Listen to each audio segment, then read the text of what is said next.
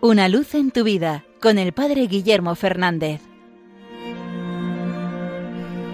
Saludos hermanos de Radio María.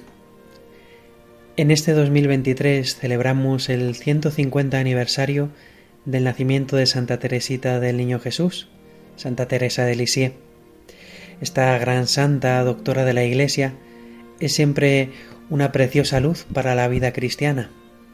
Desde su sencillez nos ayuda a entrar en el camino de la confianza y del abandono en el Señor. Ella vivió una vida muy sencilla, desde los 16 años en el convento hasta su muerte muy joven. Pero narrando sus experiencias cotidianas nos ayuda también a vivir nosotros nuestra propia vida de fe.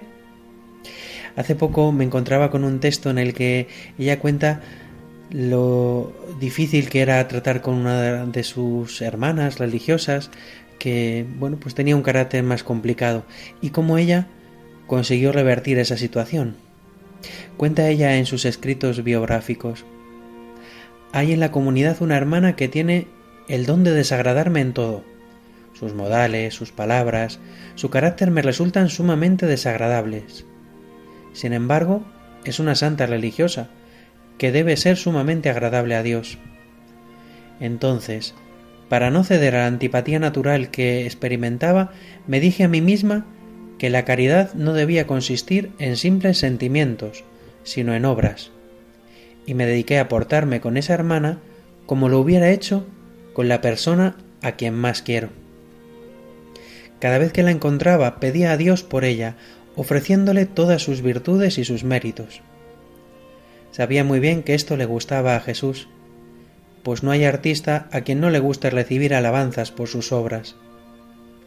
Y a Jesús, el artista de las almas, tiene que gustarle enormemente que no nos detengamos en lo exterior, sino que penetremos en el santuario íntimo que Él ha escogido por morada y admiremos su belleza. Un día, en la recreación, me dijo con aire muy satisfecho más o menos estas palabras. ¿Querría decirme, hermana Teresa del Niño Jesús, qué es lo que le atrae tanto de mí? Siempre que me mira la veo sonreír. Ay, lo que me atraía era Jesús escondido en el fondo de su alma, Jesús que hace dulce hasta lo más amargo. Creo que este texto es una preciosa reflexión. La caridad, ponerla en las obras.